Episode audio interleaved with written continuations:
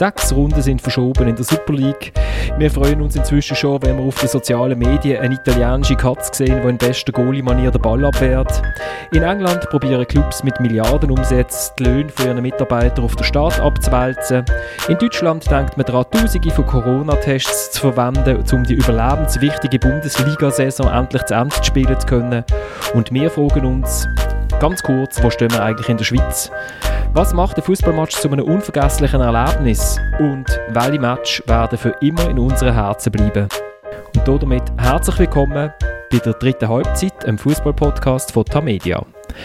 Mein Name ist Florian Ratz und ich habe eine großartige Runde, wie ich finde. In Zürich sitzt der Thomas Schifferle, wo wir in der Quarantänesendung eigentlich immer nur etwas fragen. Wie sieht es mit der Verteilung der Katzen aus? Ähm, ganz einfach, Santi Büsi liegt auf ihrem Platz im Fenster. Hat sie so ein Brettchen, wo sie drauf liegen kann. Und das Gügeli liegt draußen an der Sonne und tut wichtig. Gut. Dann meldet sich aus Bern der Fabian Rauch. Fabian, du hast in unserer WhatsApp-Gruppe geschrieben, du hast Thomas ganz fest vermisst in den letzten Wochen. Wie froh bist du, dass er wieder da ist? Unglaublich froh. Ich hätte ihn gerne gehabt, letzte Woche als Unterstützung, weil das wäre wirklich ein Thema gewesen. Fußballspielende Frauen, wo er wahrscheinlich gleicher Meinung war wie ich. Da, da hätte man eigentlich müssen. Mein Vater hat das amigs gemacht, wenn meine Schwester tatsächlich die Katzenkiste gemacht hat, dann hat er eine Kreuzentdeckung gemacht. Du meinst, das wäre so ein Moment gewesen? Und ja, Kreuz, ein Himmel wahrscheinlich sogar, ein ganz grosses Kreuz, ja. Und schließlich ist der Kai Foser zugeschaltet, der einzige Gesprächsteilnehmer, der es in der NZZ am Sonntag geschafft hat, und zwar mit den folgenden schönen Sätzen. Mit vielen gestandenen Schweizer Fußballern ging es nach dem Engagement im FC Sion abwärts oder mit der Karriere zu Ende. Veroljub Salatic, Kai Foser, Alexander Mitreski, Xavier Margera, Reto Ziegler, Elsa Zverotic, Arno Bühler, Leo Lacroix und andere. Das Wallis ist no country for old men. Kai, fühlst du deine Karriere gut zusammengefasst? ja, das ist jetzt ein bisschen böse formuliert. Ich bin nachher immerhin noch mit dem FCZ aufgestiegen. Also von dem her habe ich schon noch den einen oder anderen Erfolg feiern Und äh, einen anderen Erfolg hast du auch feiern Du bist umgezogen, trotz Corona. Genau, ja, das habe ich ähm, trotz Corona können gut über die Bühne bringen. Es war zwar ein riesiger Stress, gewesen, den ich eigentlich das meiste allein machen musste, aber äh, ja, ich bin froh, habe ich jetzt das hinter mir. Also jetzt hast du das erste Mal, jetzt hast du das erste Mal in deinem Leben geschafft, oder? Verstehe ich das richtig? Ähm, das verstehst du komplett falsch. Also, ja, ich bin harter Arbeiter. Das ist gut. Ähm, wir reden in dieser Sendung über Fußballmatch, wo wir uns für immer werden daran erinnern und warum das, das so ist.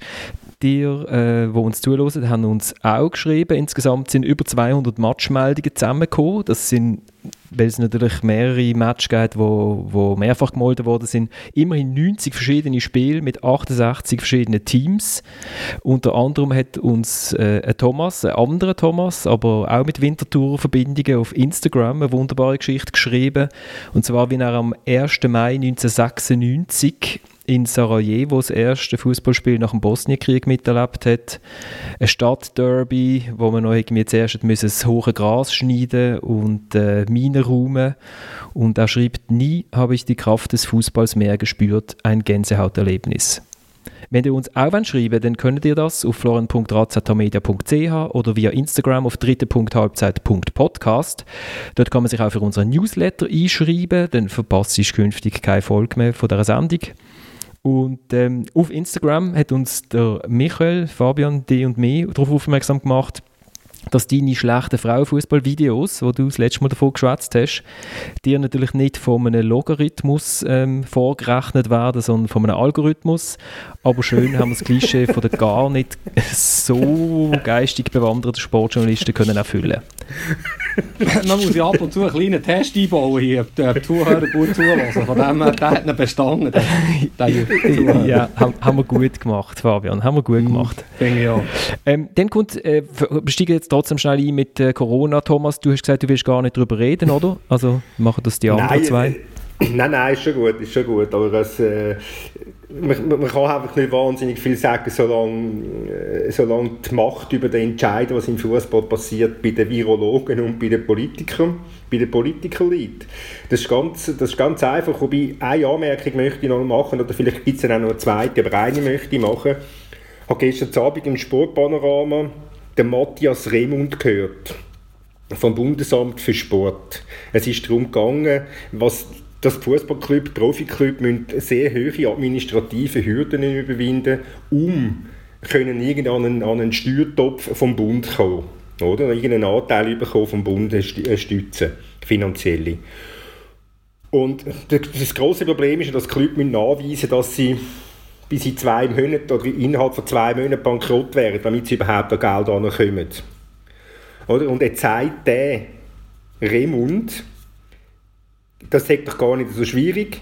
Sie müssen, die Clubs müssen einfach mal ihr Vermögen versilbern. Mhm. Und sie sollen, sollen zeigen, dass sie kein Vermögen haben. Ich meine, was ist das für ein Blödsinn? Entschuldigung. Ich meine, was ist das Vermögen von der Fußballclub? Das sind Spieler.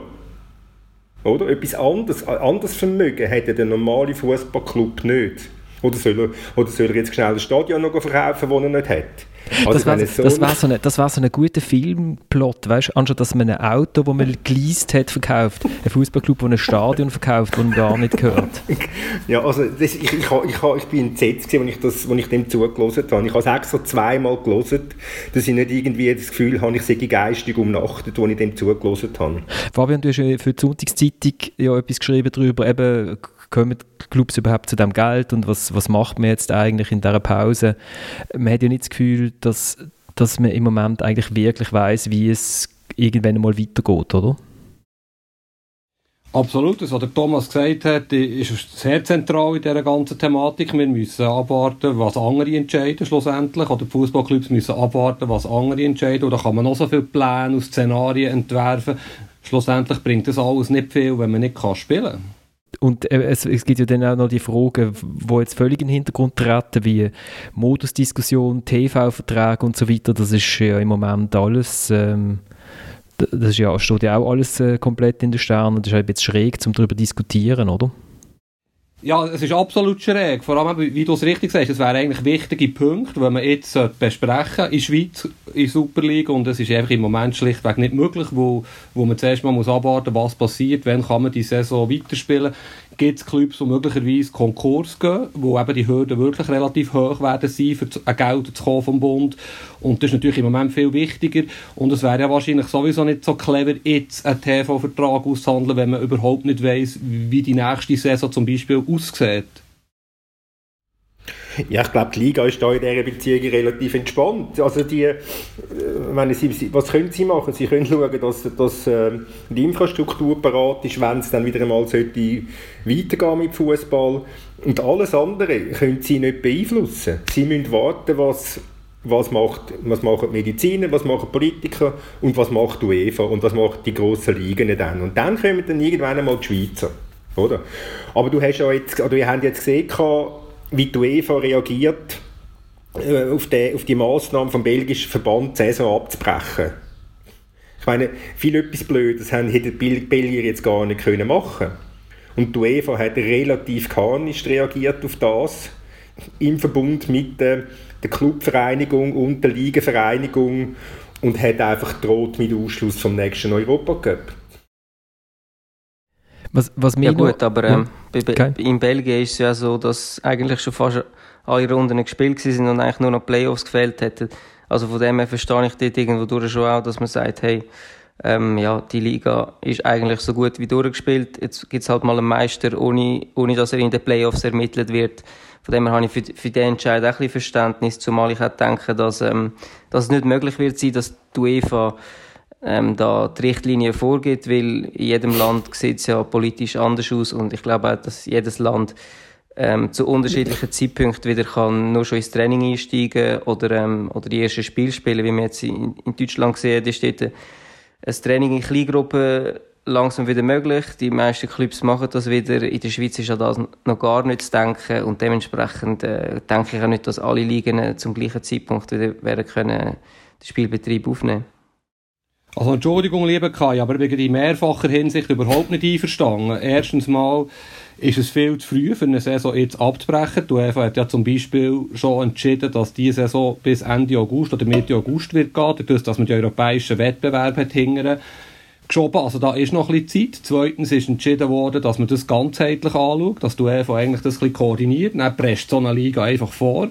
Ziemlich unmotiviert und vor allem ist ja das Argument, dass es dort sogar Playoffs gibt. Das sieht man ja in vielen Randsportarten. In den Playoffs kann relativ viel passieren. Also jetzt am meisten zu erklären in einem Modus, wo erst noch Playoffs kommen, ist doppelt absurd. Also ich weiß, ich bin nicht Meister im belgischen Modus, aber ich meinte, der Meister steht schon fest nach der Normalrunde und in den Playoffs geht es nur noch irgendwie um äh, den Europa-Cup-Platz, oder nicht? Oder habe ich das falsch im Kopf? Ah, Entschuldigung, das habe ich nicht gewusst. Aber trotzdem finde ich die, die anderen... Habe ich falsch im Kopf? Das, Haben Sie das äh, auch noch geändert? Der belgische Modus mit Doppelsprung? nein, nein, das ist schon immer, also ist schon länger so gewesen. Also das weiß ich noch von Berang Safari, hat ja mal dort gespielt, da wird der Meister wirklich eigentlich auch in diesen Playoff-Runden ja. entschieden. Nein, das Problem ist doch einfach, was, was Belgier machen mit ihrem Ausbrechen. Sie, sie, sie brechen sagen wir mal, einen Code von Solidarität, den jetzt der Fußballer einfach muss zeigen muss. Und weißt, Kai, der UEFA kann es relativ egal sein, was Belgier, belgische Politiker sagen. Die UEFA entscheidet, wer in den europäischen Wettbewerb mitspielt, nicht irgendein belgischer Politiker. Logisch, also aber die UEFA kann nicht entscheiden, ob und wenn die Belgier wieder Betrieb aufnehmen können. Das geht einfach nicht. Das sind halt jetzt wirklich nur mal die Regierungen und jede Regierung wird das wahrscheinlich anders handhaben und in jedem Land wird unter zu unterschiedlichen Zeitpunkten wieder können eingestiegen werden. Also ist es ja irgendwo durch gar nicht möglich, die Saisons alle gleichzeitig zu beenden oder die Saisons alle gleichzeitig wieder anzufangen. Und in gewissen Ländern ist es auch möglich, dass die Saison vielleicht gar nicht gespielt werden kann, weil halt einfach dann die Regierung entscheidet, ähm, auch Geisterspiele sind nicht möglich oder was auch immer. Man weiß ja. es schlichtweg nicht und darum ist es einfach ganz für mich nicht logisch, wenn die UEFA will entscheiden wie und in welcher Form die Liga äh, müssen weitergespielt werden. Also was ich noch spannend finde, ist, wir nehmen den Podcast ja am Montagmittag auf und ungefähr vor einer halben Stunde hat ja die österreichische Regierung entschieden, wie es weitergehen könnte. Und ich glaube, ein Punkt ist, Veranstaltungen sind verboten bis Ende Juni, so wie ich es richtig verstanden habe. Ich nehme mal an, Fußballspiel fallen unter Veranstaltungen. Und das würde ja heissen jetzt in Österreich, dass man frühestens Anfang Juli könnte weiterfahren könnte. Also das ist jetzt ein erster Anhaltspunkt, der nicht unbedingt erfreulich ist für den Fußball natürlich. Gut, wir, wir harren der Dinge, die da kommen, oder? Wir werden es jetzt nicht auflösen. Lasst uns doch über äh, erfreulichere Sachen reden, äh, nämlich über erinnerungswürdige Fußballspiele. Ähm, es gibt es gibt ja eine Liste, die Nick Hornby mal aufgestellt hat in Fever Pitch, ähm, was er findet, was ein Fußballmatch wirklich erinnerungswürdig macht. Und ähm, die sieht so aus: erstens so viel Goal wie möglich. Am besten zuerst für den Gegner und dann eine Aufholjagd. Zweitens ein miserabler Schiedsrichter. Drittens ein lautes Stadion. Viertens Regen, ein schlechter Rasen und so weiter. Fünftens der Gegner verschießt den Penalty sechstens eine rote Karte für den Gegner und siebtens irgendein schändlicher Vorfall im Zusammenhang mit dem Fußballmatch rundherum, vorher und nachher oder so. Also er sagt nicht, dass alle müssen erfüllt werden, aber einfach je mehr von diesen Punkten erfüllt sind, umso eher wird es äh, wirklich ein erinnerungswürdiger Match. Da hat er nicht ganz unrecht. Das ist ja so. Nico, also für mich... Buch... oh. Kein? Also, also, für mich als Spieler ist es ähm, ganz klar gibt es eigentlich nur einen Punkt, wo, wo ähm, einen erinnerungswürdigen Match ausmacht. Und das ist, ähm, wenn der Match einfach wirklich auf Messerschneide ist, hart umkämpft ist, spannend bis zum Schluss ähm, hin und her geht. Und dann behaltest du den Match in Erinnerung. Oder wenn du in der letzten Minute noch irgendwie ein Goal machst und so, das sind, das sind Momente, wo du nachher nie mehr vergisst. Und das für, für die, für die Momente spielt ein Fußballer auch Fußball. Das sind einfach die Emotionen, die dann am höchsten sind, wenn, wenn der Match wirklich äh, umkämpft ist und ähm, ja, bis zum Schluss nicht weiß, wer gewinnt.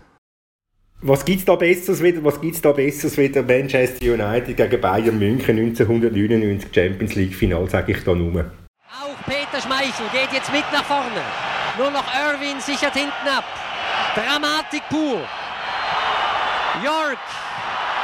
Giggs. Und der Ausgleich. Sheringham Sheringham 1 zu 1. 90. Spielminute. Ja, 91. Oh. Jetzt wird sein Herzschlagfinale. Etwas über zwei Minuten Nachspielzeit bereits. Vielleicht die letzte Aktion. Der Eckball. Beckham. Und die Möglichkeit und das Tor. Solskjaer. Solskjaer. Drei und 90 Minuten gespielt. Ist das die endgültige Entscheidung? Alle Bayern-Spieler liegen nur noch herum. Alle Bayern-Spieler liegen nur noch herum, oder? Man mag sich an Sammy Kufu erinnern, wenn er, wenn er mit seinen Füßen auf den Boden trommelt hat. Äh, Kai, du hast den Match auf deiner Liste. Ähm, er kommt auch auf der Liste von, von unseren Hörerinnen und Hörern äh, vor. Er ist dort auf Platz 1, 2, 3, 4. Ähm, und äh, genau, Kai, erzähl doch, du, du hast ihn auf der Liste, hat ihn sonst noch auf der Liste? Thomas, hast du auch, gell? Ich habe ihn auch drauf, ja. Ja, ja. ja ich finde, das ist einfach eines der ja, besten, überragendsten Spiel, das sie je gegeben hat, irgendwie, dass, dass, dass die einen schon meinen, sie haben Champions League gewonnen, schon die Liebes anlegen und äh, der Captain ausgewechselt wird und dann äh, auf einmal steht es 1-1 und dann meint man, haben sich alle schon darauf eingestellt, dass, dass es in die Verlängerung geht, aber nein, dann kommt noch das 2-1 hinten nachher und äh, ja, so ein Spiel in der Schlussphase in einem Champions League Final in wenigen Minuten so können zu kehren und eigentlich das ganze Stadion auf den Kopf stellen, das ist einfach etwas, was es äh, wahrscheinlich nicht mehr so schnell wird geben. Ich habe letzte Woche mit dem, mit dem Ottmar Hitzfeld lange über den Match geredet, weil ich die Woche eine Geschichte dazu schreibe. Und, und äh, der Ottmar ist ja nicht bekannt dafür, für so, so ähm, sehr markige Aussagen, aber er redet von der Mutter aller Niederlagen. Oder? Das ist also für ihn die absolut schlimmste Niederlage gewesen, weil Bayern den Match kontrolliert hat. Es hätte eigentlich gar nichts dürfen passieren. Sie haben Pfostenschuss gehabt, sie haben Lattenschuss gehabt in der zweiten Halbzeit. Und, und ich mag mich erinnern, ich bin mit dem Freddy Wettstein im Stadion gesessen für den Tagesanzeiger und äh, ich habe ich habe einen Kommentar vorgeschrieben für den Fall, dass Manchester United gönnt. Und der Freddy hat mir zu mir mal so gesagt, gell, hast halt leider vergeben geschrieben. Und er war dann am, am Matchbericht am Schreiben gewesen und hat auf 1-0 für Bayern geschrieben, weil halt der Match spät angefangen hat. Und dann hat er mal ganz leicht angestupft und hat gesagt, hast du gesehen, ist jetzt 1-1. Oder? Und dann ist er ganz leicht nervös geworden. Und dann hat er nochmal sagen, hast du jetzt gesehen, es ist 2-1 für Manchester. Und dann ist natürlich klar gewesen, eigentlich kannst du alles, was du dort, bis dorthin geschrieben hast, kannst äh, Ctrl-Alt-Delete machen, also einfach löschen. Aber es ist, ein, es ist ein, ein, die Emotionalität, das eben am Abend, die hat also ganz, ganz einen, einen riesigen Stellenwert. Und ich habe selbst von dem Match habe ich noch das Eintrittsbillett mein Pressebillett habe ich aufbewahrt, wie, wie, wie heute es sieht. Zwar total, ist zwar total verkrügelt, aber es ist gleich einfach eine Erinnerung an einen, an einen absolut unvergesslichen Abend. Einfach auch die ganze Atmosphäre in dem Stadion, das ist, das ist einfach grossartig. Und das muss man einfach auch mal als Journalist sagen. Und auch wenn man sollte ein bisschen neutral sein oder so, aber einfach die Emotionalität von dem Abend ist unvergesslich. Fabian, weißt du noch, wo du den Match geschaut hast? Weil ich glaube, das ist so ein Spiel, wo man noch weiß, wo man gesehen wo man ihn geschaut hat. Also wenn ich die Gelegenheit habe, würde ich gerne schnell ein bisschen ausholen, wo du hast vorhin den Nick Hornby erwähnt und äh, das ist spannend, was du mir jetzt gefragt hast und für mich, ich habe mir auch ein bisschen Gedanken gemacht, was macht eigentlich ein grosses Spiel aus, im Rahmen von unserer Kurzarbeit natürlich, habe ich mir die Zeit genommen und für mich sind es fünf Punkte. Und der erste Punkt ist für mich klar, ein Spiel von deiner Mannschaft, das du gerne hast, wo du Fan bist. Das ist ein grosses Spiel. Sicher Punkt zwei, ein Spiel, wo du live im Stadion bist. Punkt 3 vielleicht grosse historische Spiele. Ich denke, WM-Titel von Deutschland 1954, ein 4-1 von Brasilien gegen Italien im WM-Final 1970.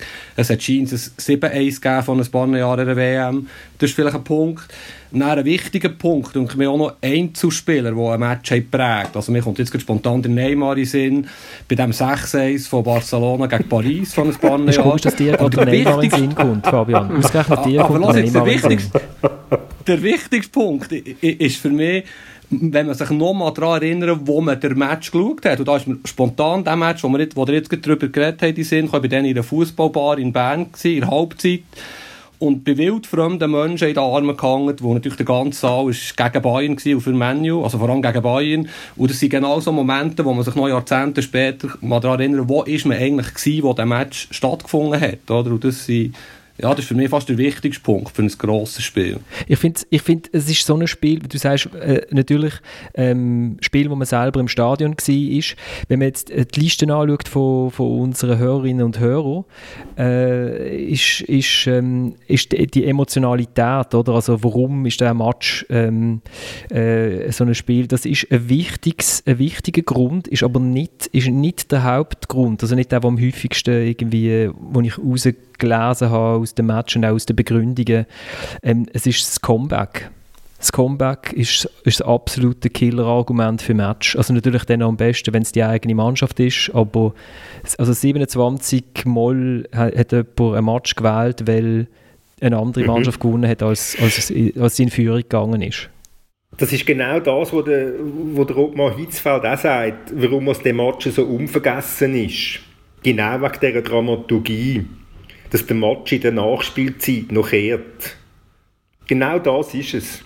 Und darum ist es, wenn jetzt Manchester einfach normal 2-1 gewonnen hätte, irgendwie 0-1, klar auch 0-1 zurück, aber in der 50. das 1-1 und in der 60. das 2-1, dann hätte das nie die Dramatik, die Dramaturgie wie, äh, wie jetzt einfach in der 91. und 93. Oder? Und, drum, und genau darum redet er von der Mutter aller Niederlagen. Und es ist nochmal äh, etwas, ähm, jetzt, weil du gesagt hast, man muss selber im Stadion sein. Ich finde, das, das ist ein Match, wo, wo die Macht der Fernsehbilder wahnsinnig groß ist. Also natürlich, weil ich den Match am Fernsehen geschaut habe. Äh, und ich mag mich einfach noch erinnern an das Gesicht von Lothar Matthäus nach dem 1-1. Der ist ausgewechselt worden in der 80. glaube ich, für den Thorsten Fink. Ich mag mich daran erinnern an den schlechtesten Befreiungsschlag ähm, in einem Champions League-Final zumindest oder vielleicht in der Geschichte vom Profifußball von Thorsten Fink, der zum 1-1 führt und an der Sami Kufur wieder auf den Boden trommelt. Das sind so die, die drei Bilder, wo ich den, den Solskjaer und so, das habe ich eigentlich gar nicht, wie die Goal gefallen sind, habe ich gar nicht gewusst, oder? Aber, äh, also, äh, also wie der Ball innen ist, aber, aber so die, die, die Gesichter, die ist, und das ist, hat, äh, sind Fernsehbilder, die das eben auch können vermitteln, Sachen, die man im Stadion gar nicht mitbekommt. Ja, weißt, ich habe nicht gesagt, es ist einer von, von fünf Punkten für mich, dass es ein Lieblingsspiel sein kann. Und, was ich noch weiss von dem Match, oder gelesen habe nachher, ist der Franz Beckenbauer, hat, glaube ich, runter müssen, äh, der Pokal übergab und ist beim Stand von 1-0, hat er seinen Platz verlassen, wo er unter dem Rasen ist angekommen, ist Bayern 2-1 hinter gewesen. Finde ich auch noch eine schöne Geschichte. Das ist schon eine Freude von dir, oder? Ja, ah, ja. Wo hast du den Match geschaut? Ja, das weiß ich noch. Das war äh, daheim mit dem Vater zusammen und ja, wir, sind, äh, wir sind fast durchgedreht, wo das noch gekehrt worden ist, ähm, weil ich bin als junger Bub eigentlich immer äh, auch Fan von, von Manchester United und für mich ist das dort äh, wirklich das Highlight gewesen. Mit welchem Spieler hast du identifiziert? Mit Beckham? Ähm, ja, nein, ich habe glaube mal ähm, das Liebling von Andy Cole, wenn ich mich richtig erinnere. Und ja, einfach, ähm, ja, für mich ist das Sturmduo damals ähm, Cole York ist für mich so ein bisschen das Nonplusultra gewesen. Und äh, ja, an, an die Spieler erinnere ich mich noch, wo ich mich wirklich mit denen so ein bisschen, ja, ein bisschen Fan war, von denen wirklich auch. Willst du noch schnell? Ich mag mich noch, ja? wenn ich noch, nur ganz kleine Anmerkung noch, ich weiss, ich war an dem Match und mit dem letztmöglichen Flüger auf Barcelona geflogen und mit dem erstmöglichen Flüger am anderen Morgen wieder heim. Weil es hat kein Hotel gehabt. Ist ja klar, wenn Bayern und Manchester in Barcelona spielen. Dummerweise war am Wochenende drauf auch noch der, der Formel 1 GP gewesen. Und, und da bin ich mit einem deutschen Journalisten nach dem Match, haben wir gesagt, komm, Jetzt gehen wir einfach da mal auf die Ramblas, dort hat sicher genug Spünten offen, dann trinken wir noch etwas und dann gehen wir einfach irgendwann mal auf den Flughafen raus wieder. Um sieben oder wann ist der Flüger gegangen. Und die Ramblas, das war eine gnadenlose Enttäuschung, gewesen, weil wir das Gefühl hatten, das ist jetzt, das wahre Leben setzt sich jetzt dort vor, vom Stadion. Es hat genau zwei Baren offen gehabt. Aber ich glaube, die zwei Baren, die haben bis heute zu, weil die haben das Geschäft von ihrem Leben gemacht. die sind derart überlaufen gewesen und die haben können Preise verlangen für, für ein Bier. Das ist äh, absolut wurscht es ist alles gezahlt worden. Das ist eben auch, da, das ist auch noch so eine Erinnerung, die ich immer mit dem, äh, mit dem Match habe, oder bei dem Match habe. Äh, Kai, wolltest du noch schnell sagen, was du noch auf, deine, auf deiner Liste hast sonst? Ja, da habe ich zum einen habe ich da ähm, Real Madrid gegen Leverkusen aus Champions League Final ist 2002 gewesen. und ähm, das ist für mich auch so ein Spiel gewesen, wo man eigentlich bis zum Schluss nicht recht gewusst hat, ähm, gönnt jetzt Real Madrid, schafft es Leverkusen nochmal, die sind nachher wieder angelaufen, haben nochmal unbedingt den Ausgleich erzielen. Der Iker Casillas ist dort noch für die letzten 10 Minuten als 20-Jähriger ins kalte Wasser reingerührt worden und hat noch den einen oder anderen super Parade gemacht und ja, was natürlich unvergesslich ist und auch immer wird bleiben, ist das Sieg, äh, Sieggoal vom Zinedine Zidane, wo einfach ähm, sich in meine Erinnerung reingebrannt hat als das perfekte Goal eigentlich äh, sieht es nach einer ungefährlichen Situation aus. Der Ball kommt in höherem, höherem Bogen auf ihn zu. Er steht am 16er Eck und haut ihn mit dem linken Vollspann ins, ins linke Lattenkreuz auf. Und dort, äh, das ist einfach für mich ähm, Fußball pur, Technik pur gewesen. Und äh, das werde ich nie mehr vergessen, das Goal. Dann muss aber dazu sagen, dass er den Fuß, den linken Fuß, etwa auf Schulterhöhe gehabt hat. Genau, ja, ja. Das, mhm. ist, äh, das ist wirklich, das, das ist auch eine Spezialität vom Zinedine Zidane gewesen, dass er wirklich auch Ballannahmen zum Teil wirklich fast auf seiner eigenen Kopfhöhe gemacht hat und auch dort das so akrobatisch, äh, ja, so eine Seit, ja, Seitschlag, oder wie man dem sagt, einfach wirklich ins, ins Kreuz zugedonnert hat. Das ist für mich unglaublich gewesen. Und er hat auch sonst einen riesen Match gemacht. Ich bin sowieso ein riesen Fan vom Zinedine Zidane technisch einfach überragend. Das Spiel äh, hätte ich können lesen wie niemand anders. Also du bist, du bist, du bist nicht wie der Materazzi? Was, wie meinst du, ich bin nicht wie der Materazzi? Weil der Materazzi kaum ein riesen Fan ist vom Sidan. Ja, ich glaube, er ist schon ein riesen Fan äh, von ihm und auch geworden, weil äh, er wird jetzt nur noch mit dem Zinedine Zidane in Verbindung gebracht und eigentlich nicht mehr groß, was er als äh, Fußballer so alles erreicht hat. Auch dort auf Kopfhöhe, die Aktion. Nein, ne, Brusthöhe. Brust, Brust, Brusthöhe. genau, und, ähm, und der, der, letzte Match, den du auf deiner Liste hast, da habe ich einen Einspieler dazu. The break on here, Salah, beautiful control from him and Salah has done it! For the third time in a row against Chelsea, he has scored and it might clinch the Champions League double over Jose Mourinho's side for the little team from Switzerland. They've been done again. Mourinho knows it. They've fallen asleep. Äh, genau, The Little Team of Switzerland. Und damit bist du ja der Einzige, der einen Match aufgeschrieben hat, und er selber mitgeschootet hat, Kai. E Egozentristisch. Habe ich ja fast missen, oder? Habe ich ja fast missen. Ja, nein, das war einfach für mich ein äh, riesen Highlight gewesen, einfach die ganzen Emotionen. Wir haben eigentlich also das Spiel Basel Chelsea gewesen, muss, muss genau, sagen, Basel ja. Chelsea, die Heime vor heimischem Publikum, Champions League äh, Gruppenphase. Das Hinspiel haben wir auswärts schon 2-1 gewonnen, das war schon eine riesen Sensation gewesen. Dann äh, haben wir die Heim gespielt, eigentlich das ganze Spiel über äh, riesen Druck gemacht, äh, eigentlich die beste Mannschaft gewesen während dem ganzen Spiel. Und ähm, für mich ist es auch speziell gewesen, weil ja, im ersten Spiel hat uns Chelsea vielleicht noch ein bisschen unterschätzt, im zweiten Spiel haben sie uns nicht mehr können unterschätzen, weil wir sie schon geschlagen haben. Und dann eben ist es lange 0-0 gestanden. Kurz vor Schluss ähm, packte er einen von seinen berüchtigten Diagonalbällen aus. Der Salah und ich haben eigentlich rechts angefangen, haben dann nachher am Schluss beide Zeiten gewechselt. Ich bin irgendwie hinter ihm gestanden und habe gesehen, wie der anzieht allein aufs Goal läuft und den cool versenkt und äh, ja, das ganze Stadion hat bebt.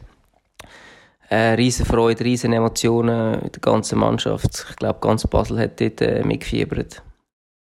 Weißt du noch, wer unmittelbar vor dem Goal eingewechselt worden ist? Ähm, ist es echt der Degen gewesen? Nein, der Kevin Nein. De Bruyne. ah, du meinst von, von der anderen? Ja, ja, der, Schnitt, das ist, der Fernsehschnitt ist so großartig.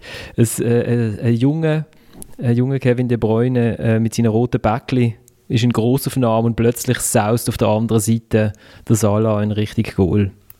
Ja, das ist äh, eben das, das sind so Momente, wo ich, wo ich angesprochen habe, eben als Spieler ist das ist das Größte, wenn du, wenn eigentlich, ja, das ganze Spiel ein auf Messerschneide ist, ähm, es ist eigentlich ausgeglichen, wobei eben, wir haben mehr Anteil gehabt, wir haben vielleicht mehr Druck gemacht, wir haben es mehr verdient, aber eben nachher am Schluss, ähm, ja, bis zum Schluss ist es spannend und dann gelingt einem noch ein Goal und man kann so den Sieg einfahren. Einfach ein unglaubliches Gefühl.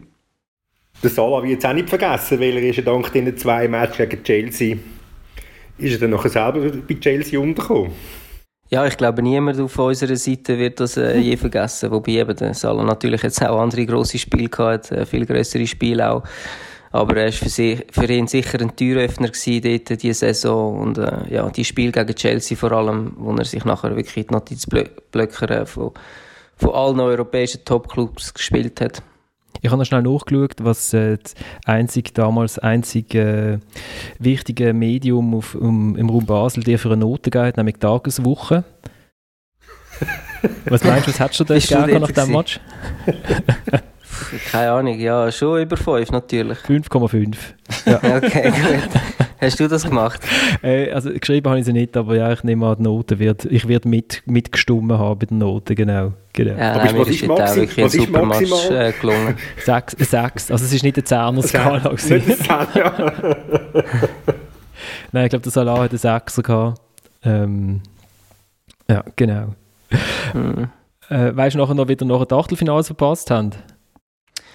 Ja, das ist mir auch noch in Erinnerung. Das ist, äh, ja, das ist ganz bitter gewesen mit diesen Offside-Goal. Eben, wenn man da vom Wahr redet, ähm, äh, da bin ich Gott froh, gibt es so Fehlentscheid nicht mehr, wenn da einer sechs Meter im Offside steht. Und es zählt nachher gleich, ähm, ja, das ist einfach extrem, extrem bitter. Ja. Vor allem, weil wir eigentlich eine gute, gute Gruppenphase gespielt haben bis dahin. Jetzt sind wir auf Schalke ein bisschen betrogen worden, genau. Genau. Fabian, für dich ist das wahrscheinlich jetzt kein erinnerungswürdiges Spiel, oder? Du hast es vielleicht am Fernsehen gesehen, vielleicht nicht einmal das. Nein, das, sind nicht so, das ist nicht so ein Spiel, wo mir wahnsinnig ist geblieben. Aber der Kai hat mich jetzt mehrmals aufgeregt. Also das mit dem War ist jetzt das Nonplusultra gewesen, Start in die Arbeitswoche. Aber äh, der, der Sidan ist natürlich äh, äh, nicht unbedingt mein Lieblingsspieler aus Juventus-Ikon und er hat mich zweimal extrem geärgert. Und zwar WM-Final 98, wo er wahrscheinlich seine zwei einzigen Kopfgoal in seinem Leben gemacht hat gegen Brasilien. Und vor allem 06, wo ich dann im WM-Final im Stadion war in Berlin, war mein Auftrag, gewesen, etwa 5000 Zeichen zum letzten grossen Spiel von Sidan in seiner grossen Karriere zu machen. Und äh, ja, vier Stunden vor Redaktionsschluss konnte ich alles können löschen, was bis jetzt passiert ist, dank seinem, seinem Kopfstoß. Es war ziemlich hektisch nachher. Aber der hat wenigstens etwas zu schreiben gehabt. Ich meine, der Penalty hat er versenkt dort, oder? Via Latte ja, ja, Unterkante. Klar, klar, ja. Das war grossartig. Aber, ja.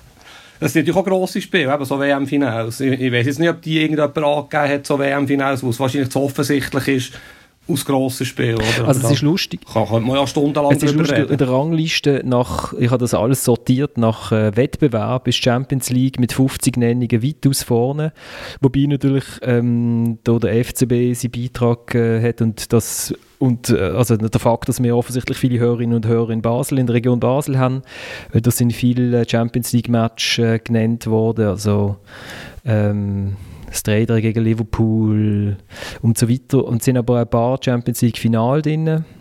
Äh, wir haben offensichtlich auch einige Liverpool-Fans, weil äh, es hat auch viele Liverpool-Matches genannt werden. Also zum Beispiel dass äh, die Aufholjagd äh, vom 0-3 zum, zum 3-3 und dann der Sieg im Penalty schießen und so. Und WM ist auf Nummer 2 zusammen mit, äh, mit der Schweizer Meisterschaft. Es sind 35 WM-Matches genannt worden. Was hast denn du auf deiner Liste, Florian? Oh, jetzt kommen wir schon zu meiner Liste, jetzt muss ich scrollen. Ähm, ja, ich habe das, äh, ich habe ich bin auch vom Match ausgegangen, wo ich, wo ich dabei war, zweimal. Und zwar einmal einer, der sonst niemand auf der Liste hat, Basel gegen GC 1996, 4 zu 5. Ich werde nur schnell die Torfolge kurz wiedergeben. 10. Minute Hakan Jakin 1-0, 12. Minute Hakan Jakin 2-0, 13. Minute Viorel Moldovan 2 zu 1, 14. Minute Viorel Moldovan 2 zu 2, 20. Minute Türkin Matz 2 zu 3, 35. Frick 3 zu 3, 42. 3 zu 4 und ähm, äh, und dann in der zweiten Halbzeit war es mega langweilig gewesen, dann nur noch Türkin Matz zum 3 zu 5 und in der 90. der Mario Frick, wo man nochmal gehofft hat, vielleicht gibt es noch eine 5-5, aber es ist dann beim 4-5 geblieben. Und der Match ist mir vor allem darum in Erinnerung geblieben, weil es, glaube ich, die schlechteste Innenverteidigungsleistung ever war, die ich überhaupt je in einem, in einem Match gesehen habe.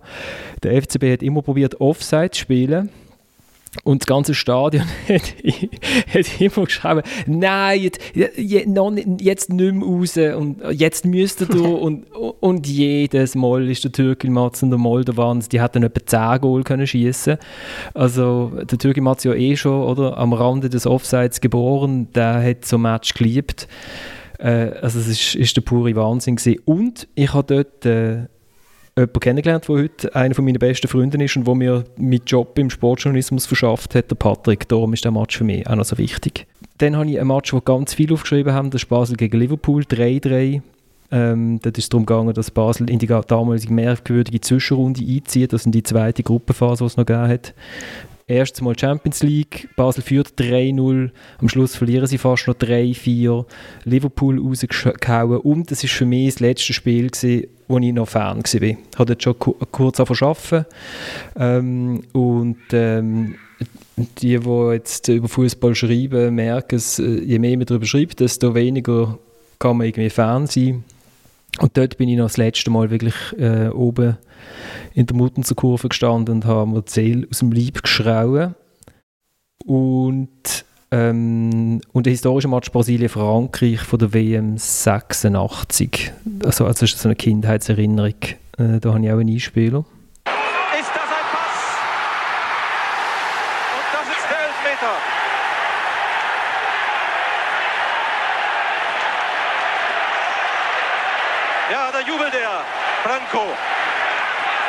wer wird schießen?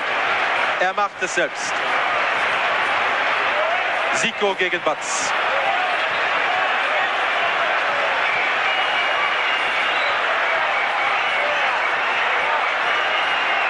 Kurzer Anlauf.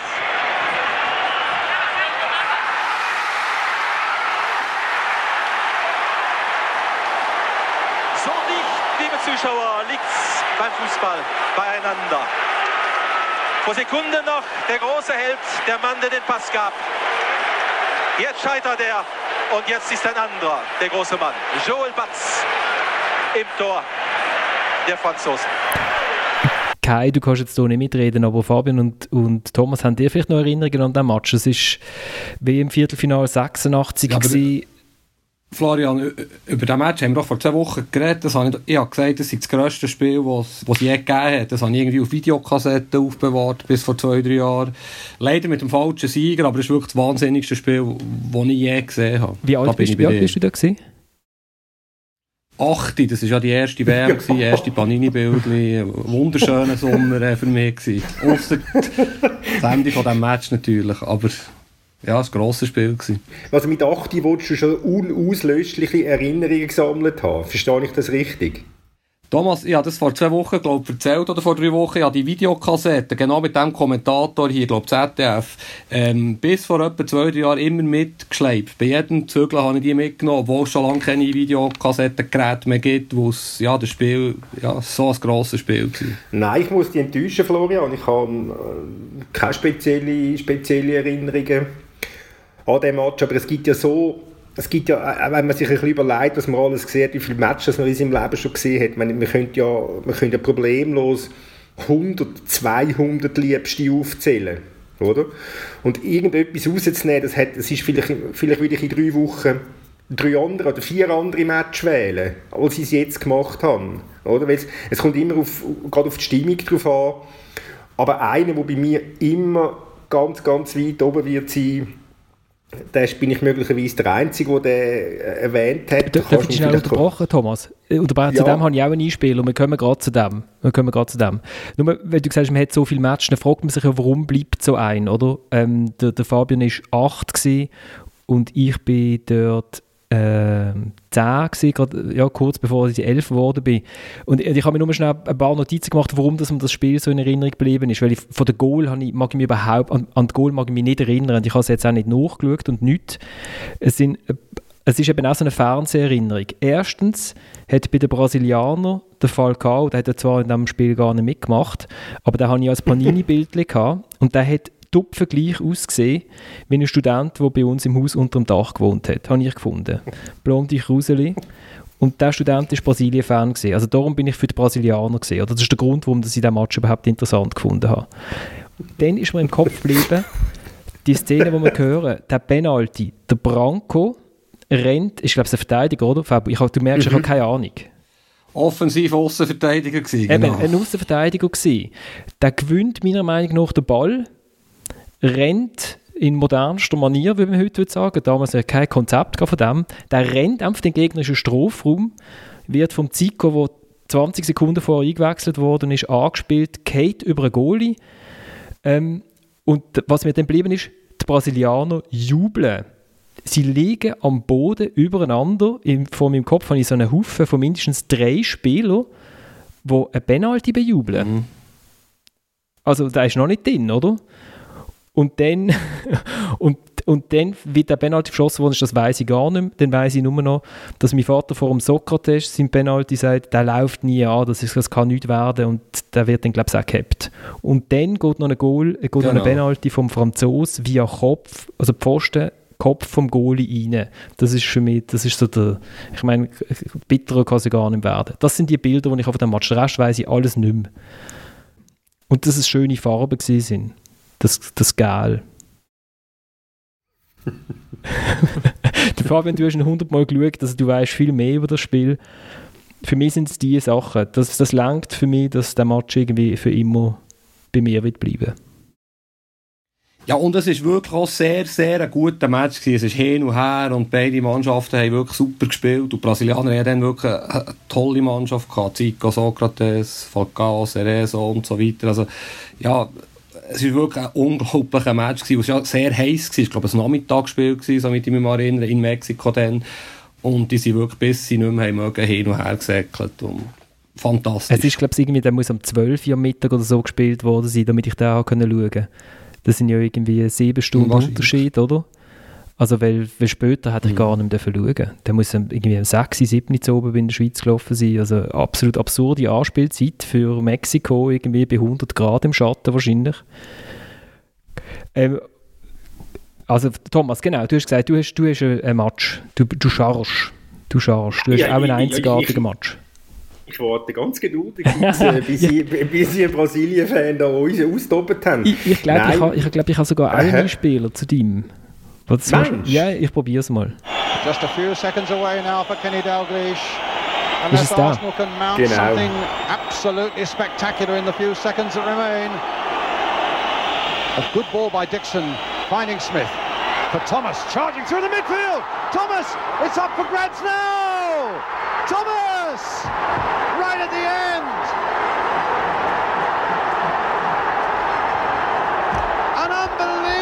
Climax to the league season.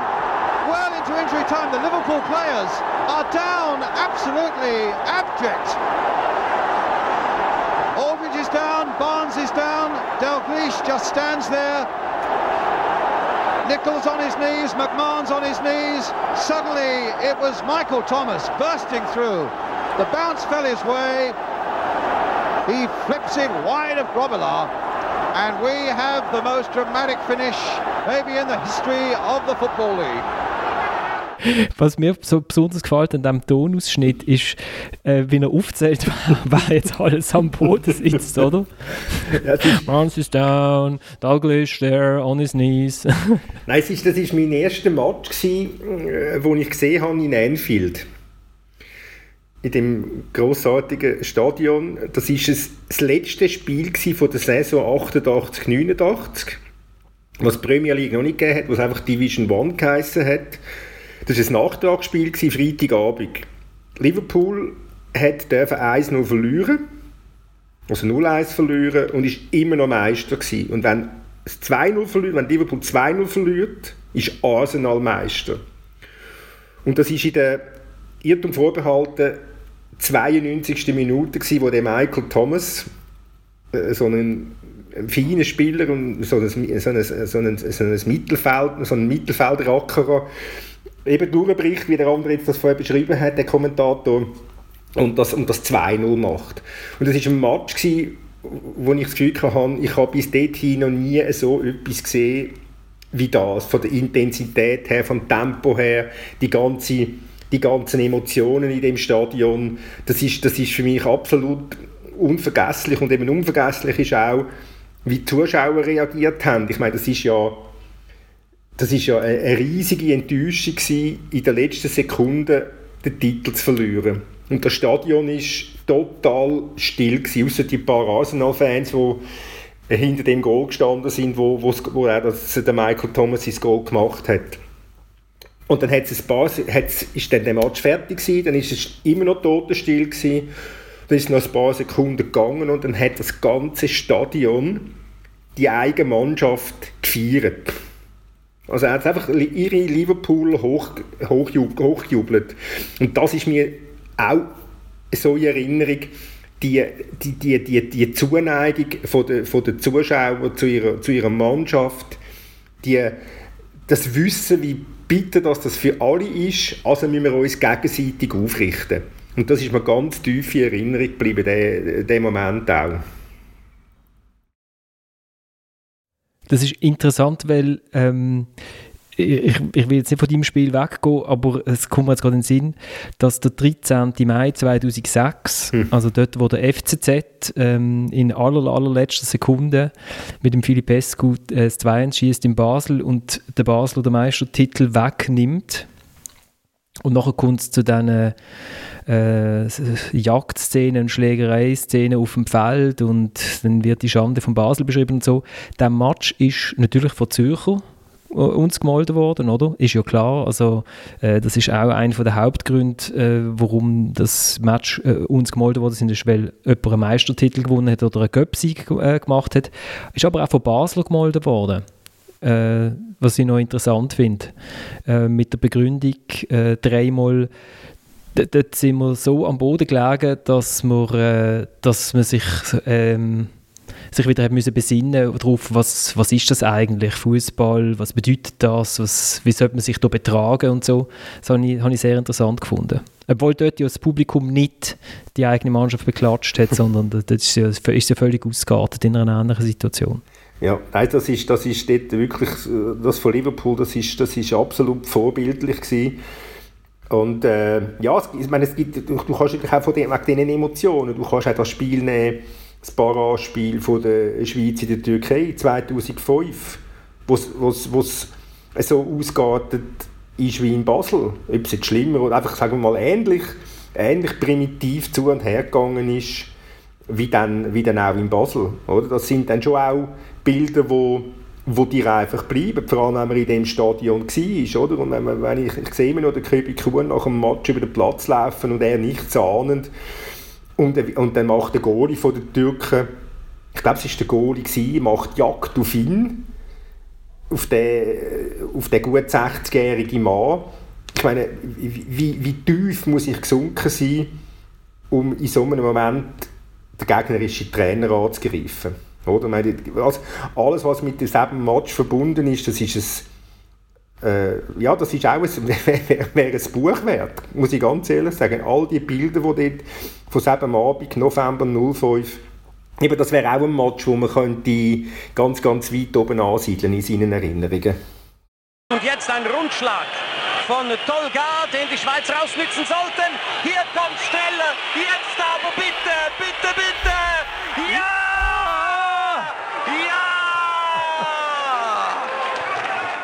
Gemacht von Vicky. Der Schiedsrichter schaut auf die Uhr und pfeift ab. Und die Schweiz ist an der Fußball-WM in Deutschland. Jawohl! Und die Schweizer sprinten zum Ausgang. Wollen sich nicht bewerfen lassen, sind aber an der WM in Deutschland. Ah, habe ich je mehr gelitten als Reporter in einem Spiel? Habe ich je mehr gezittert? Nein! äh, ich glaube, da haben wir von, von der Liste vom, vom Nick Hornby können wir relativ viel abhoken, oder? Also so viel Goal wie möglich, immerhin sechs. Ähm, Schiedsrichter weiß ich gar nicht mehr. Ein ziemlich ein lautes Stadion ähm, und ein schändlicher Vorfall. Ja, und weißt du, du, mit dem Match verbunden war ja schon die Anreise von der Schweizer in Istanbul, oder? Ich meine, die Tür vom Flüger geht auf und dann stehen die Flughafenmitarbeiter dort und heben das Schild auf Welcome to Hell. Du musst dir das mal vorstellen. Flughafenmitarbeiter sind instrumentalisiert vom, vom Fatih Terim, das ist der Trainer von der Türken. Und, ich, und der, hat die Stimmung wirklich, das hat er geschafft, die Stimmung in dem Land derart anzuheizen. Und ich bin absolut sicher, wenn, wenn er das nicht gemacht hätte, wären die Türken gegen die Schweizer nicht rausgefallen, weil sie sind dort in diesem Abend einfach klar die bessere Mannschaft gewesen. Die haben so viel Energie gehabt, aber sie haben, sie haben, die, die haben die Energie einfach ähm, ja, auf die falsche Art falsche Art verpufft, vor allem eben auch die Zuschauer. Oder? Es ist ja alles anti-Schweiz, anti die Nationalhymne ist ausgepfiffen worden.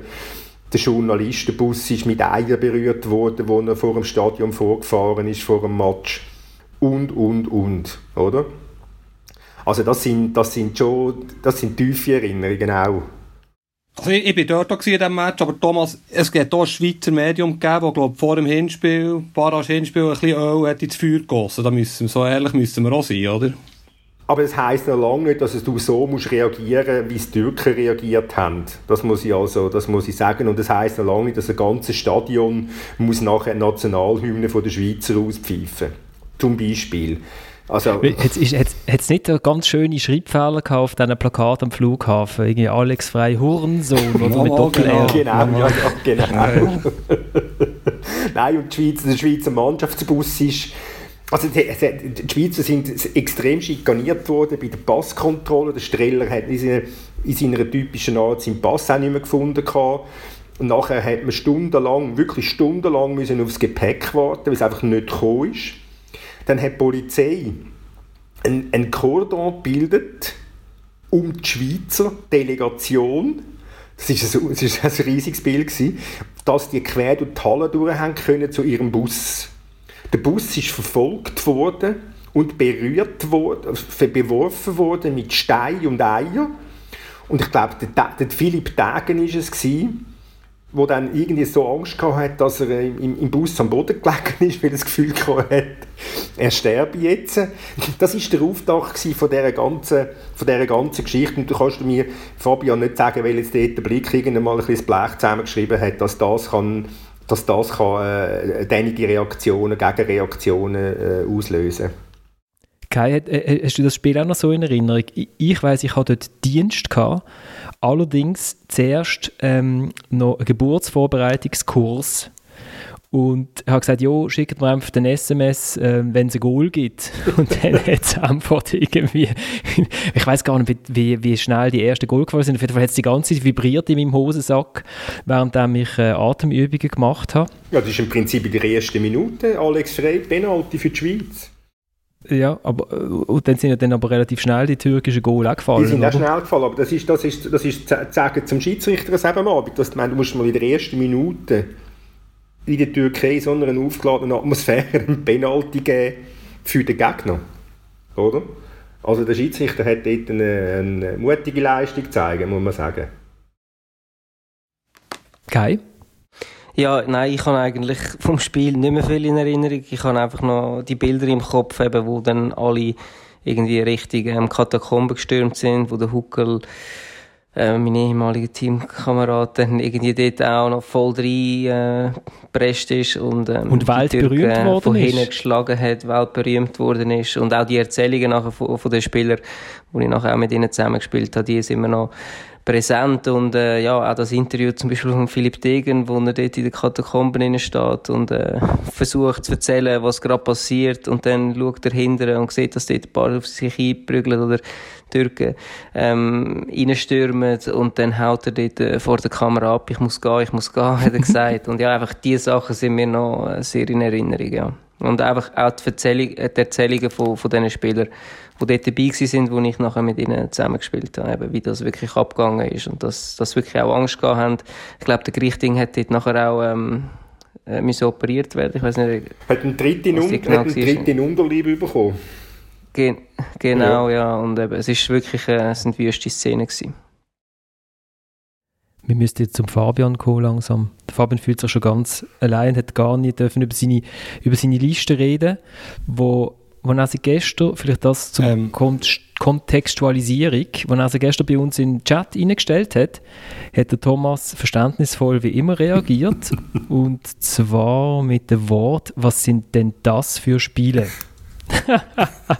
Aber, ähm, der Thomas Gottschalk überzieht ja schon wieder. Ich will noch schnell etwas zu Liverpool sagen, wo mir, mir in Sinn kommt, ich bin grosser Freund von Cup-Finals. Und ich weiss noch, als Kind, als Bub bin ich Xamax und Liverpool-Fan gewesen.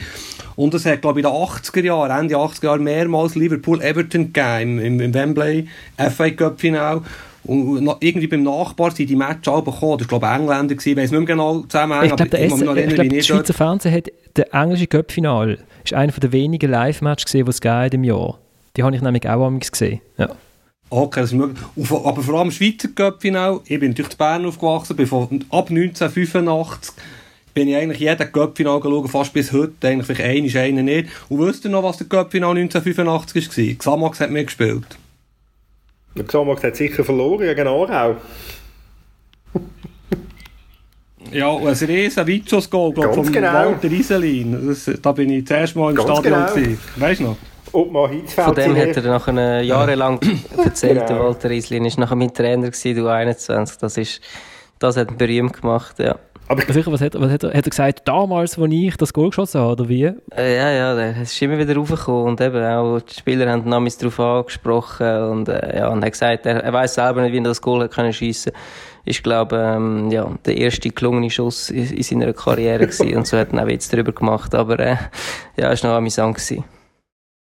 Und es, hat natürlich wahnsinnig viele grossartige Köpfe gegeben. Entschuldigung für den Exkurs, aber 3-3, 4-2, Sio hat mehrmals ein 0-2 aufgehoben, 40.000 Walliser mit Fondaflaschen im Stadion Wankdorf.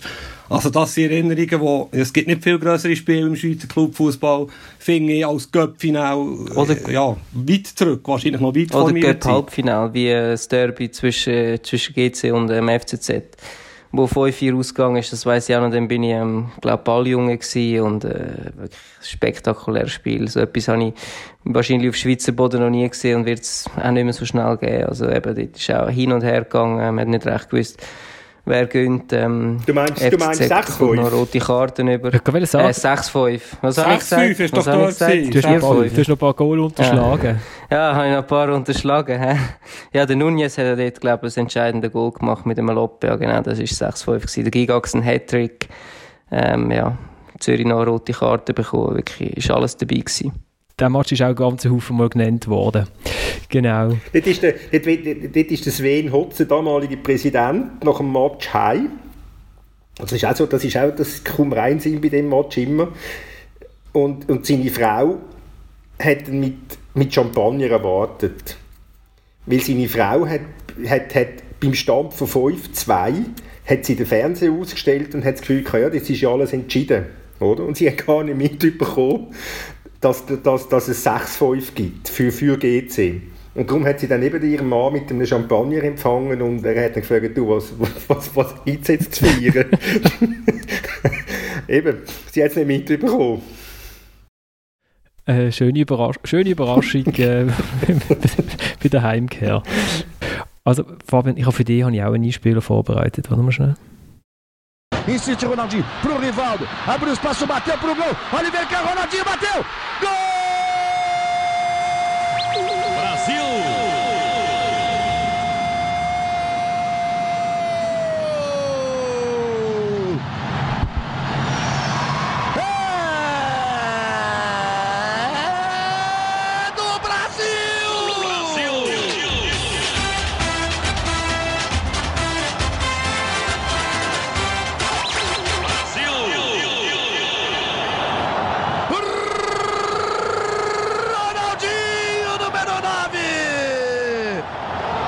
Ich, ich finde es sehr schön, wie sofort die taktische Analyse losgeht. Ich nehme an, dass Arrrr ist, ähm, hat sich auf den Goalie-Fehler von äh, Oliver Kahn bezogen, dem WM-Final 2002, oder? Ach, Das schönste Bild von Fußballgeschichte, Oli Kahn da also, Posten, oder? Da gibt's, mit, da gibt's keine du tust Fußball, deine positiven Fußballemotionen sind noch häufig mit den negativen Emotionen von anderen Menschen verbunden, Fabu.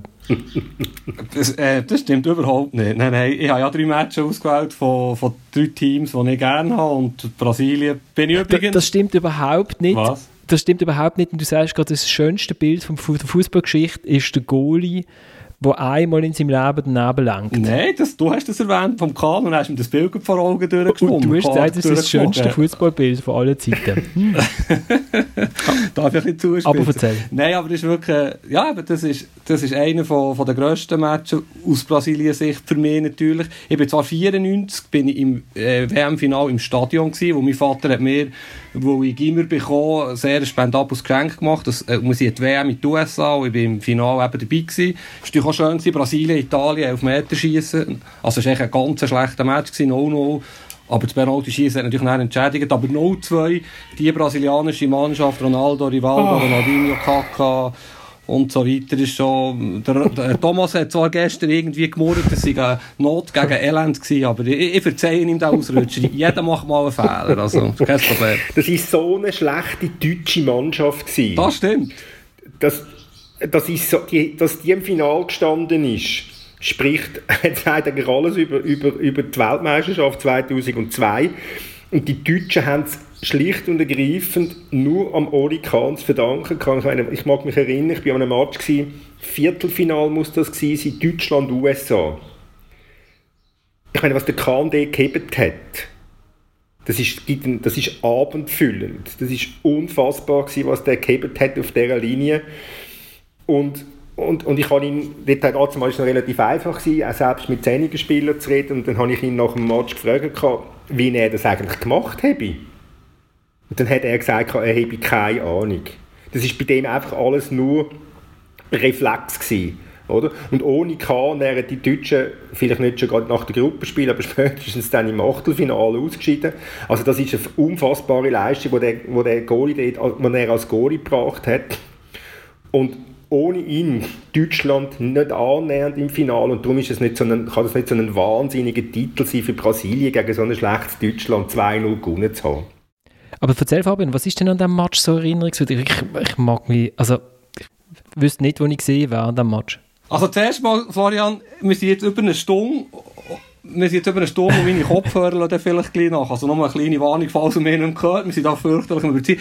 Das, was ich vorhin gesagt habe, natürlich, ich bin als, äh, als Kind immer so ein bisschen anti-Deutschland gewesen, das darf man ja sagen pro Brasilien. Dann treffen die aufeinander. Oli Kahn ist nicht unbedingt der grösste Sympathieträger für mich. Ja, das sind einfach, äh, das sind drei Matches. Ich schätze der Thomas sehr, dass er sogar schafft, bei mir, äh, wenn es um mich geht, am meisten zu reden. Das ist, er hat wirklich eine Zugserscheinung gehabt. Aber das ist halt einfach ein Match, wo ich mich mal daran erinnere, so wie Inter Bayern, das 2-0 halt, wo ähnliche Konstellation war und und das, ich habe noch aufgeschrieben, also das Champions League Final 2010 war das Inter Bayern und, aber wir haben jahrelang eine Saison vom SC Freiburg, das ist ja relativ nah von der Schweiz. Und da hat es halt auch mal ein 5-1 gegen Bayern München, glaube 1994. Und das, das habe ich auch noch aufgeschrieben, so ein bisschen aus Erinnerung an die Zeit, wo ich im SC Freiburg sehr nah oder eng verbunden war. Julian Esteban Cardoso, oder? Ist das? Und Uwe Was? Der ist... Uwe Wassmer hat, glaub, Uwe Wassmer hat in einem anderen Match gegen Bayern München drei Goal gemacht. Also ich glaube 3-0 oder 3-1 gewonnen.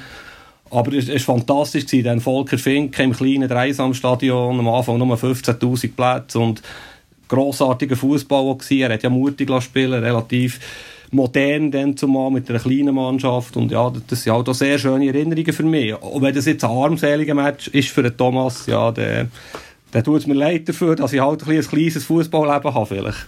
Das war ein super Match, deshalb bin ich sogar im Stadion. Gewesen. Eben, ja. Maximilian Heidenreich habe ich gemeint vorher. Hm das, das ist, das ist äh, so mein Lieblingsspieler in dieser Freiburger Zeit. Da habe ich super gefunden. Der hat dann in der Dreierkette, die der Finken hinter etabliert hat in der Abwehr, ist der Heiden eigentlich in der Mitte gewesen, eigentlich ein Mittelfeldspieler. Sehr modern gewesen natürlich, das System, wo er als spielstarker Spieler hat dann die Dreierkette schon von hinten raus sehr guten Spielaufbau, natürlich Spieleröffnung und ja, das war relativ fortschrittlich gewesen. Jetzt sind sie, glaube sogar vor der Bayern am Schluss in der Schlusstabelle. Ich weiß es nicht mehr. Ist ja schon wieder lange her. 94, Jesus mhm. Gott. Was noch eine schöne Erinnerung an Match ist, das war der zweite Schultag im Gimmer und ich habe schon geschwänzt, wo der Match ist am Dienstagabend war, glaube ich, oder Mittwochabend und wir hatten länger Schule gehabt. Und wir sind natürlich irgendwie um zwei losgefahren, mein Vater und ich, und ich also schon am zweiten Tag äh, müssen schwänzen im Gimmer, aber dann hat man ja endlich dürfen selber äh, Absenzen ausfüllen und ja natürlich irgendeine kreative Ausrede habe ich gehabt, warum das im Dienstag nicht mehr in die Schule gehen konnte. Aber das weiß ich auch noch. Ist zwar lang her, aber das ist mir geblieben. Aber du weißt nicht, was du aufgeschrieben hast? Äh, Migräne, Bauchweh, keine Ahnung, irgendetwas, was sicher sehr lächerlich war, aber es war mir egal, gewesen, ich durfte selber unterschreiben. Also. Furchtbar kreativ. ich jetzt gedacht, ich weiß auch nicht. Äh, weiß nicht, die Geiss von der Großmutter einfangen oder. Kreuzbandriss. ja, ja wir, wir, wir haben schon wieder die, die Stundenmarke erreicht. Ist doch schön. Ähm, wer uns eh nicht mehr mögen zuhören, der hat schon lange abgeschaltet. Wer jetzt noch dabei ist, ist ein bisschen ähm, Fußball verrückt und das ist, äh, das ist ja ganz okay. Wir haben auf unserer Mailingliste habe ich einmal eine Umfrage gemacht, das ist jetzt irgendwie, es kündigt jetzt auch schon zum nächsten Mal an, aber jetzt machen wir es wirklich. Ähm, ein Match zusammen schauen, irgendwie äh, im, im Homeoffice. Es war ein mega enges Rennen gewesen und das letzte Mal, als ich geschaut habe, ist, glaube ich, Schweiz-Rumänien äh, an der WM 94 top gewesen, vor äh, Liverpool gegen Milan Champions League Final. Die, wo mir die Mail ihre Mailadresse angegeben haben, die schreibe ich an und dann machen wir einen Doodle und dann schauen wir diese Woche den Match im, im virtuellen Raum. Vielleicht kommt ja jemand von, von meinen werten Gesprächspartnern auch noch dort rein, wenn es ihm langweilig ist.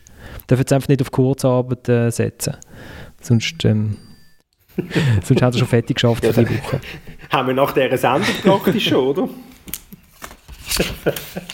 ja, ja, genau. genau.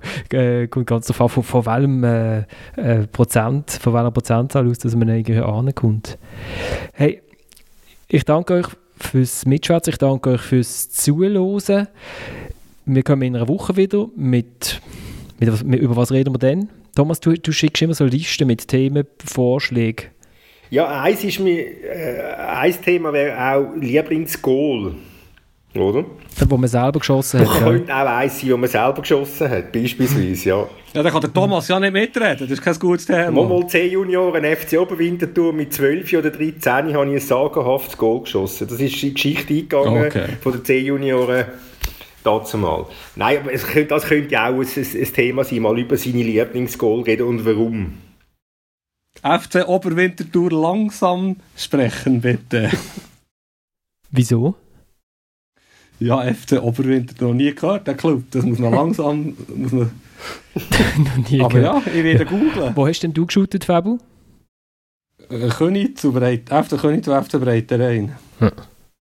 Und du hast jetzt das Gefühl, dass, dass die beiden Clubs berühmter sind als der FC Oberwintertour? Überhaupt nicht. Überhaupt Gibt es den FC Unterwintertour? Okay, ist, ist gut, ist gut. Ja, ist gut, ist gut, ja. Ge gegen Könitz habe ich viel geshootet bei den Junioren. Könitz hat, ähm, Könitz hat, äh, hat eine gute Nachwuchsabteilung gehabt. Ja, haben, haben sie das immer noch? Immer noch? Mhm. Groß, ja. gell? Mhm. Sehr gross, ja. Es ist halt ein Vorort von Bern, genau, grosses Einzugsgebiet. Ja, ich weiß, wir sind dort immer mit, äh, mit den FCB-Junioren, haben wir immer Könitz gehabt und manchmal ist sogar noch, ist Bümplitz auch noch in der gleichen Gruppe gewesen, irgendwie so eine, so eine Berner Gruppe gewesen. Ja, mal mit den Junioren von Könitz, da hat man unglaublicherweise gegen Basel gespielt mit 7, haben genau. mal 15 verloren in Basel, das weiss ich noch. Zweimal 25 Minuten oder so. Es hat, hat in deiner Charakterbildung wahrscheinlich geholfen, oder? Anti-FCB-Charakterbildung meinst du, Gio, oder was? Aber jetzt sind wir eigentlich, du kannst den Gott den nächsten Podcast auch noch aufnehmen. genau, nein, jetzt, jetzt, wir, wir, wir, wir steigen aus, wir gehen, wir gehen weg und, und zwar, ähm, äh, weil ich ja in Basel sitze und weil der, der Kai, der Match gesagt hat, steigen wir aus, mit, nochmal mit der Schilderung vom Salas im Goal, aber diesmal in einer leicht anderen Spruch. Korafi Aksan, der hat sie das hat er mit der